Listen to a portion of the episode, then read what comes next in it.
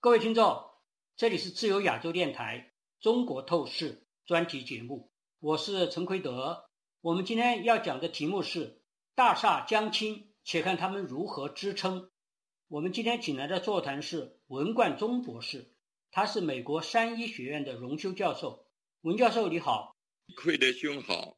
大家知道，中国内内外外经济学界、政界、企业界都在谈论。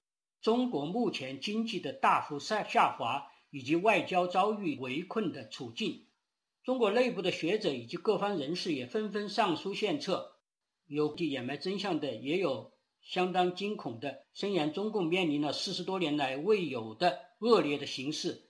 总之来说，诸相纷呈了，各种各样的人间形态都出现了。我见到一篇发表在一个刊物，就香港零一这个刊物上的文章。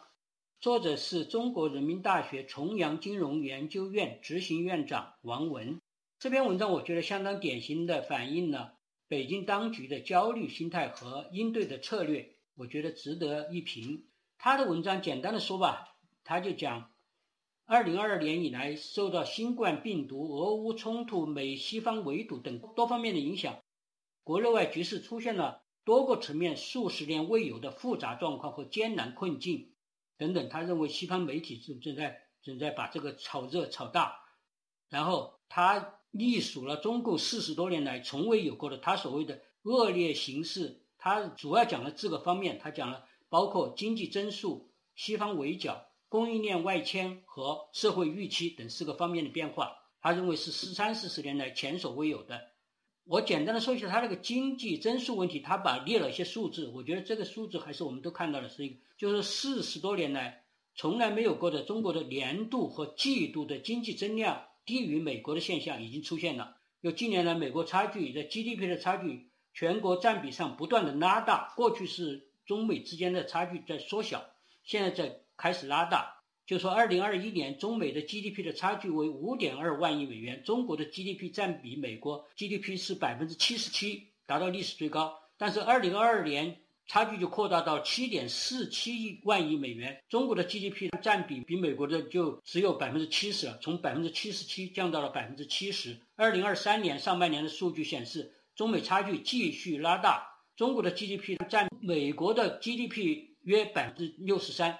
从百分之七十七到百分之七十到百分之六十三，这是一九七六年以来从未有过的现象。他说，所以美国总统拜登也在大谈这种情况。总之，他认为美国现在这些反华学者也对美国的自信明显上扬。其次，他第二点谈到供应链的外迁，他认为四十多年来从未有过的生产链和供应链向海外迁移的转移的苗头已经出现。以往的总体趋势是外国向中国转移。中国东部向西部转移，近年来总体趋势变成中国向印度、越南甚至美国转移。二零一五年到二零二一年，就等等等等，中国实际利用外资的总额保持了上升之势，但是世界对外直接投资 FDI 总额的占比，从二零二零年的百分之十四点五到二零二一年的百分之十点五，等等等等，总之来说是在逐年下降。就是中国吸引外资基本上是除了二零二一年以外。逐年下降，这个我就不多想，大家都可以看到最近很多数字。第三点，他谈到西方围剿，他四十多年来从未有过的美国统合西方对中国威胁的政治共识，并全面行动的架势已经出现。二零二二年乌克兰危机后，北约从脑死亡中复活，并呈现亚洲化趋势，多次在政治声明中提到中国。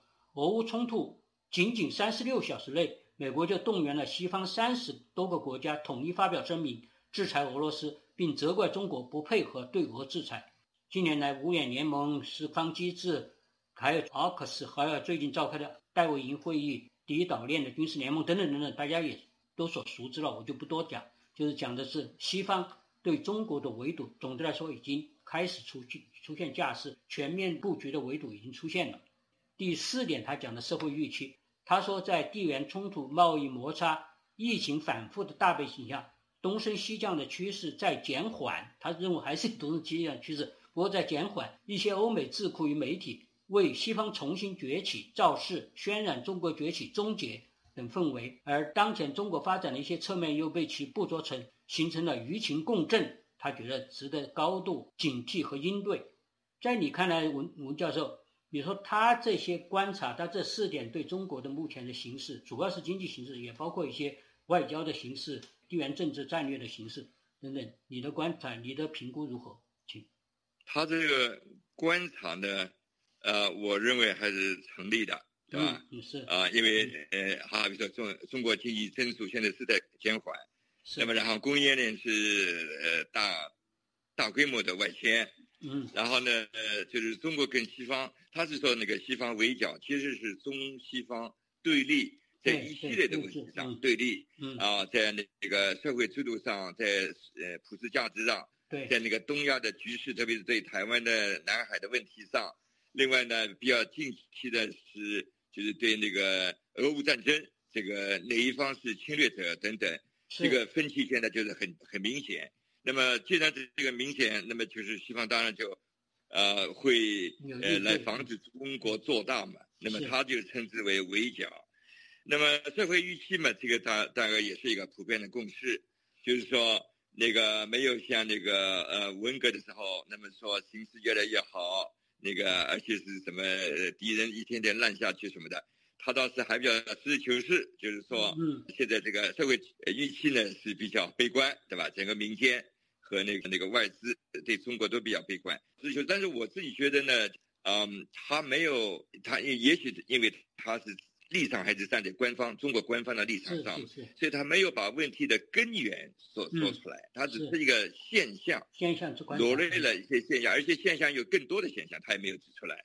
是那个，好比说像那个失业啊，然后那个那个贫困那个，哎，泡沫泡沫啊，是吧？还有很多其他问题，他也没有点出。不不过呢，呃，择其呃呃要害，就是这四个。那么我们可以一会儿来讨论讨论，议论议论，就是为什么我认为没有找出根子来，所以他的对策也是无效的。对他谈了一些对策，就是现在谈了北京应该。这是他作为一个所谓的官方学者，就是说中国体制内的学者，他给出的谏言，他的一个上奏奏折一样的东西，他认为应该是多年来的这个从未出现的危机，需要祭出真招实策。但是他那个真招实策，在我看起来还是很多是不不实在。他说，首先要建立战略自省，就是战略自我反省，要注意到一个大国崛起的长期性、艰难性和复杂性。也就是说，他认为。实际上，我们过去一个大国崛起，像中国，它作为一个大国在崛起，它的长期性、阶段性、复杂性，过去没有充分认识，人为是很快就崛起了，实际上是不对的。嗯，然后他讲了历史上西方的崛起，美国花了多少多少年，英国花了多少多少多少年，那都是超过百年以上，等等等等。当然，他这个历史途径是选择性的、为我所用的历史。根本就是只是把他想说的话说出来。其实这个历史本来非常复杂的，而且他主要是想说，好像中国共产党中国的崛起，这个共产中国的崛起也和这些大国崛起一样，一定是会崛起的，不过是时间比较长，因因为这些大国也是比较长。我现在这里最重要的要讲的是，中国共产党的这个兴亡，就包括前苏联，包括东欧国家。包括中国共产党，中国它的兴亡和历史上的这些民族国家，包括西方国家的崛起，是完全两码事情。实际上，我经常来讲有一个重要的看法，也是个事实，就是说，二战和冷战是人类历史上从来没有发生过的重大的事件，战争事件。所以，这个事件和历史上的那些民族国家，就是。有些学者因为反对冷战思维，现在有些时髦的说法叫要反对冷战思维，包括在学界里面也有一些，当然现在少一些。过去几年特别凶，包括中国宣传的更多，主要是他们要把所谓冷战结果，包括二战的结果、反法西斯战争的结果，和历史上的这些民族国家，例如呃七十七世纪的什么三十年战争啊，还有。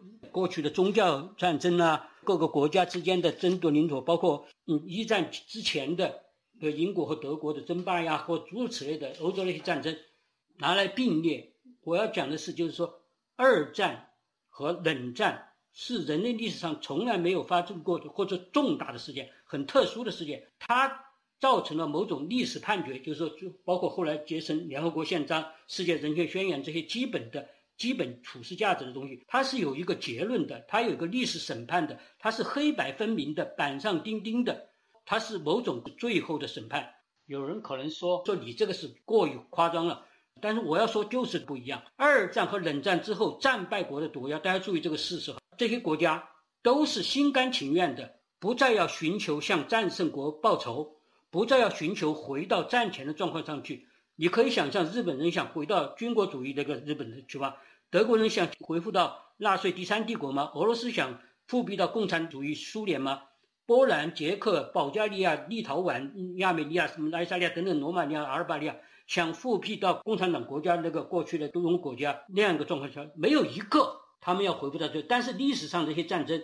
每个民族战败了都都要复仇，因为它不是国家利益之间，有些是领土纠纷，有些是宗教信仰的纠纷，有些等等等等。总之，没有这么清清楚楚、黑白分明的价值判断在这里边。所以，战败了国家还想要复仇，要打败另外的战胜国。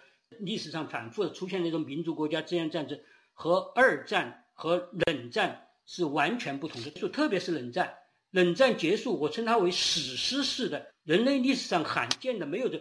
你看柏林墙一倒塌，全世界几乎是普天同庆，全世界都在欢呼，这个是人类的胜利，几乎是通过和平的、不流血的历史进程，一个庞大的、高度压迫性的帝国就轰然倒台了。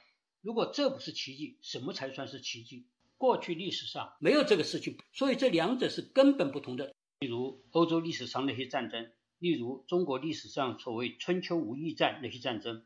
甚至就是普京，他想恢复的也不是列宁、斯大林的共产苏联，而是历史上彼得大帝式的沙俄大帝国。因此，二战和冷战的胜利是不可逆转的，是不可能翻案的。他想把这个过去一般的战争要和冷战和二战并列起来，那是不可能的。站在他这个立场上，他还想延续共产党中国的永久的统治的这个痴人说梦。我先讲这一点。嗯，在你看来，他谈到要注意长期性的，好像他长期了以后，就就可以战胜其他国家，就永永存共产世界一样。还还讲到了美国现在也是将衰未衰，我们大家过去太乐观了，但是它必然是要衰败的，必然是要颓废的。不过呢，就是时间还要拉长等等。文教授，你的评价如何？你的回应看法？他这个，哎呀，他这个非常肤浅的在在那儿讲。然后用点时间啊什么的来来那个类比，好像中国就一定可以跟那个美国相比，美国多少年的，然后呢中国也要用多少年，这怎么训练出来这种学者？哎，那么所有国家都可以那么想了，就是说我现在自比是美国，我自比是一个哪个国家，然后多少年以后我就是那样那样了。这每个国家内部的这个社会构啊，当时他们那个政治制度啊，什么？哎呀，太不同。像像中国现在跟美国社会制度里这个差别太大太大了。美国是它是经常可以自我调节的，是它是一个多元的社会，然后呢，它的信息是充分的，它是能做到不断的反省、更新、自省、纠偏，不断的纠正。那么我的意思就是说，因为美国这个社会，它你好比说越战，它现在承认是一个错误，整个民族就反省。另外呢，它在那个前进过程当中也犯过一些错误，好比说奴隶制、种族主义，他就不断的反省。呃，甚至把一个黑人领袖作为民族英雄，为他设立一个纪念日，对吧？我们每年都要过那个马丁路德金的纪念日，然后他还获得了诺贝尔奖等等。就是说，这样的民族，他对自己的错误是勇敢的承认。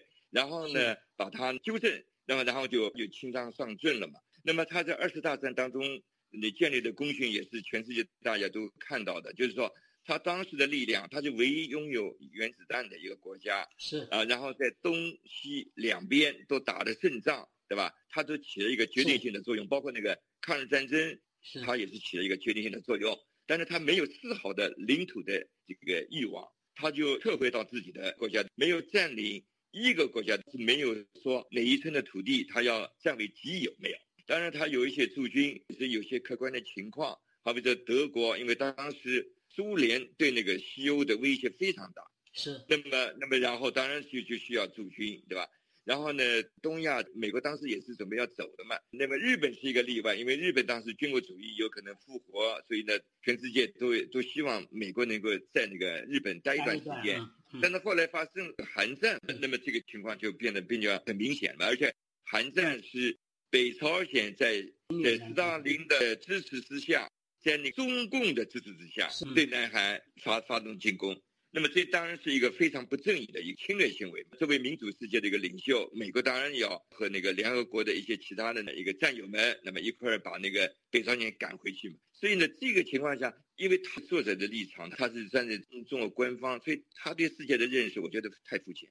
我觉得真的这个这样你用时间简单的类比，就是中国现在时间还不够。那么因此呢，再等几年呢，就是好像 时间到了，我们就会超过美国。这太有，他这个是某种一厢情愿吧，而且也是中国共产党的民族主义教育。现在他着力在这方面加强，就是中华民族的伟大复兴，要诉诸所谓民族情绪、民族主义来加强它的正当性。因为他过去做的太多对中国人的侵害太大了，包括三年大饥荒我死了多少人呐，文化大革命呐，六次大屠杀等等等等，数不胜数，罄竹难书。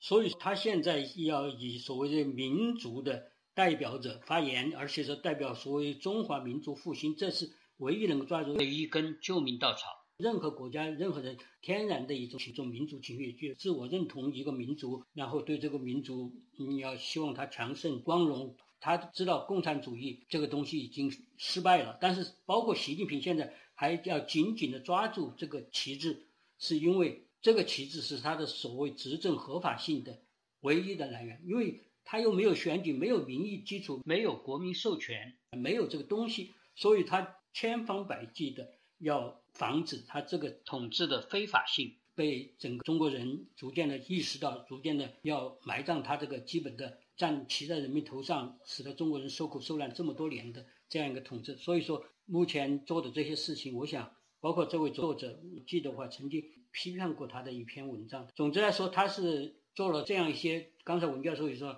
根本不足以任何的自我辩护的这样一种认为，好像中国和历史上的这些大国走马灯似的，大国轮流做。今天到我家，其实我完全不是这么一回事情。就说基本的中国就是和现在世界的对峙，它包括现在和侵略了乌克兰的俄罗斯联手，也包括北朝鲜要和整个的文明世界对峙，它是一个。是和非的问题，是一个善和恶的对峙的问题，而不是说是一个民族国家之间的它利益纠纷的问题，不是这样一个问题。他想把它串成这样一个问题，但是他又不愿意放弃共产主义这个旗帜，所以就搞得几面不是人，非常的矛盾。最后他是想的有一些具体的做实的，有第一个他建议的方针就是要权力要做大蛋糕。他当然这个有点委婉的批评，前一段时间强调共同富裕。所以这蛋糕我们现在还不够大，现在第一个还是要做到蛋糕，然后才讲分蛋糕。还有就是重赏之下必有勇夫，因为他知道现在被卡脖子嘛，高精尖的技术等等各方面，所以是要实现中华民族伟大复复兴，需要带一代新人。这个新人要解决挨打、挨饿和挨骂的问题，既需要精神激励，也需要物质激励。也就是说，重赏之下必有勇夫，要。要给的更多的钱，实际上他早就，他们就早就做过了，什么千人计划呀，什么，呃，长江学者这个学者那个学者给了很高的奖励，像精神的奖赏和物质的奖励等等等等。但是大家知道结果怎么样，并不是如他们想象的，但是还是偷了些知识产权的一些东西去。但是对这一点，我的想法，我你现在花这么多钱去种上，中国是不是能够真正有这样多的原创性的东西出来？是不是能够解决真正例如芯片等等卡脖子问题？我们且不说，我觉得这个可能性不大，因为过去做了这么多年，他也花了非常多的钱，是基本上失败的。因为在一个没有学术自由的一个国家，要有非常重大的，当然一般的追到别人后面往前发展一点是可能的，但是原创性的、颠覆性的、重大的发明创造和发现，这是非常难的。我说，你与其用这么多钱去种上，不如。你说要吸吸引人才或者让企业家安心，不如平反。例如孙大武作为企业家做的非常好的企业家，结果你把别人逮捕了，而且把他财产没收了。你首先是释放孙大孙大武，退还他的财产，释释放企业家任志强，他只不过说了几句话，释放良心犯，中国的所谓政治犯，恐怕会大大的创造一个气氛。但是他们现在这种要嗯用一点钱来重赏，来刺激中国的科技上的发展或者其他方面的发展，我不认为是会有效的。还有就是他建议中央政策要向中产阶级倾斜，我也想请你谈谈您的看法，包括他这项所谓“重赏之下必有勇夫”。还有政策向中产阶级倾斜，还有关于外交政策需要和为美国这些国家要讲究妥协的艺术了，要怎么样？他开始提倡这些了。我想想听听你的看法，他有没有效？我觉得他那个信用已经没有了，所以呢很难，这个很难，因为文革结束以后呢，他主要等于是有一个政变嘛，等于实际上是一个政变。那么然后然后呢，把所有的责任都怪到那个四人帮。那么然后呢，大量的把那个文革当中抓进去的那些人全都放出来，那等于是啊政治犯，对吧？因为当时这些人主要就是一些一些观点上的一些问题嘛。嗯。那么那么就是政治犯，那么把政治犯又放出来，那么然后我们又又把那个资本家那个当时被抄的主要是资本家，那么另外还有一些高级知识分子啊，什么高级干部啊，那么财产权都发回，对吧？嗯。那个。那么然后呢，又把那个呃四九年以后打打的那个大概起码有几百万吧，甚至甚至大概几千万吧。这个什么这个五类分子，五类分子，哎，五类分子啊，什么那么全都那个在冒，你一风吹，对吧？等等。那么这个呢，这样当时还可以还不够，还那另没有，我就说当时还起点作用。你说，你说，你继续。但是我想在第二，现在恐怕大家都不信任了，就。因为后来又复辟了，他整整个的政策又倒倒倒回到毛时代去了嘛，开始。对呀，嗯，所以所以所以当时当时还去跟那个越南打一仗，来表明呃他他要跟那个西方和好，也特别要跟美国帮美国出个气什么之类的，所以他是做了很多很多的事情，好容易换得发达国家的这个这个等于某种程度的信任吧，就是说你要改过自新了，你要改过自新了。那么，然后呢？你是真的要要要改变你自己的一些一些制度了。那么，我们大家来帮你忙，对吧？等等。那么，这个搞搞到现在自己还没有发达起来，特别是人民还没有普遍富裕起来，就翻脸了，对吧？他的主要的问题，他的主要问题，呃，是因为他拒绝把这个改革进行到底，这是他的根本问题。那么，但是他又不敢继续改下去，因为改下去共产党就完了嘛。是。所以呢，他现在是要保党，所以就要牺牲这个呃这个经济跟政治的改革。那么你不改革，那么西方怎么会跟你呃永远要好下去呢？因为你的目的是要来消灭西方嘛。是。那么为什么要跟你？因为呃这个，所以这个根子就在这儿。他他这个人呢？要么就不敢讲，要么就是他是站在官方立场上，他怎么可能来讲这个话呢？所以他的那个对策是没用的，这对策没用的。而且他这个就讲因为因为因为他无非就是说，我们又要跟西方搞关系，要跟民间搞关系，跟私民企搞关系，对不对？要跟中产阶级和解，要要去帮帮助资呃中产阶级进一步富裕等等。这个没用的，因为你你的那个《共产党宣言》一学习，他每隔几个就去学习一次。是，那么就是送共产党宣言最关键的一句话就是什么？消灭私有制嘛。你啊，你你这个你你等于不断的把这个把这个你自己的信息又明确化了，就是说我要我的初衷是要消灭你们。嗯。那么那么那那么那呃，所以呢，我觉得是已经很难了，就是说呃，因为文革等于是用政变的办法。把那个所有的责任都推到那几个人头上，对不啦？那么，那么重新洗牌，那你现在怎么他又不敢说要重新洗牌？这没用的，这个这个没用的。是，而且他说的时候，现在都是说的，包括什么李强啊这些，好像做了很多努力，但是都说的是政策要放宽，但是政策这个东西，你知道，他他今天说了，明天就可能变了，他是随时可以变化的，关键是要有有制度化，要制度。凝结下来。他的这个，他说我来举个，哎，我我来举个例子，就是说，啊，这这也是他本来自己，呃，就是共产党自己，呃，在那个三中全会嘛，十八届三中全里面通过一个一个决议嘛。这里面呃，这个决议呃呃里面一共有六十几项，就说要怎么改怎么改。那么其中最关键的就是说，他说要尽快的发育出要素市场，是。然后呢，有要素市场来决定性的配置资源。那么，那么如果这个是是他的那个呃真的想要做的，对吧？嗯。那么要素市场就是有资本市场来分配资本，土地市场来分配土地。是。那么，那么真正的城乡统一的劳动市场，就是没有这种户籍那种对农民工的歧视、给农民的歧视的一个统一的劳动市场。那么，就现在这个户户籍制度就要取消，对人民的各种限制也要取消。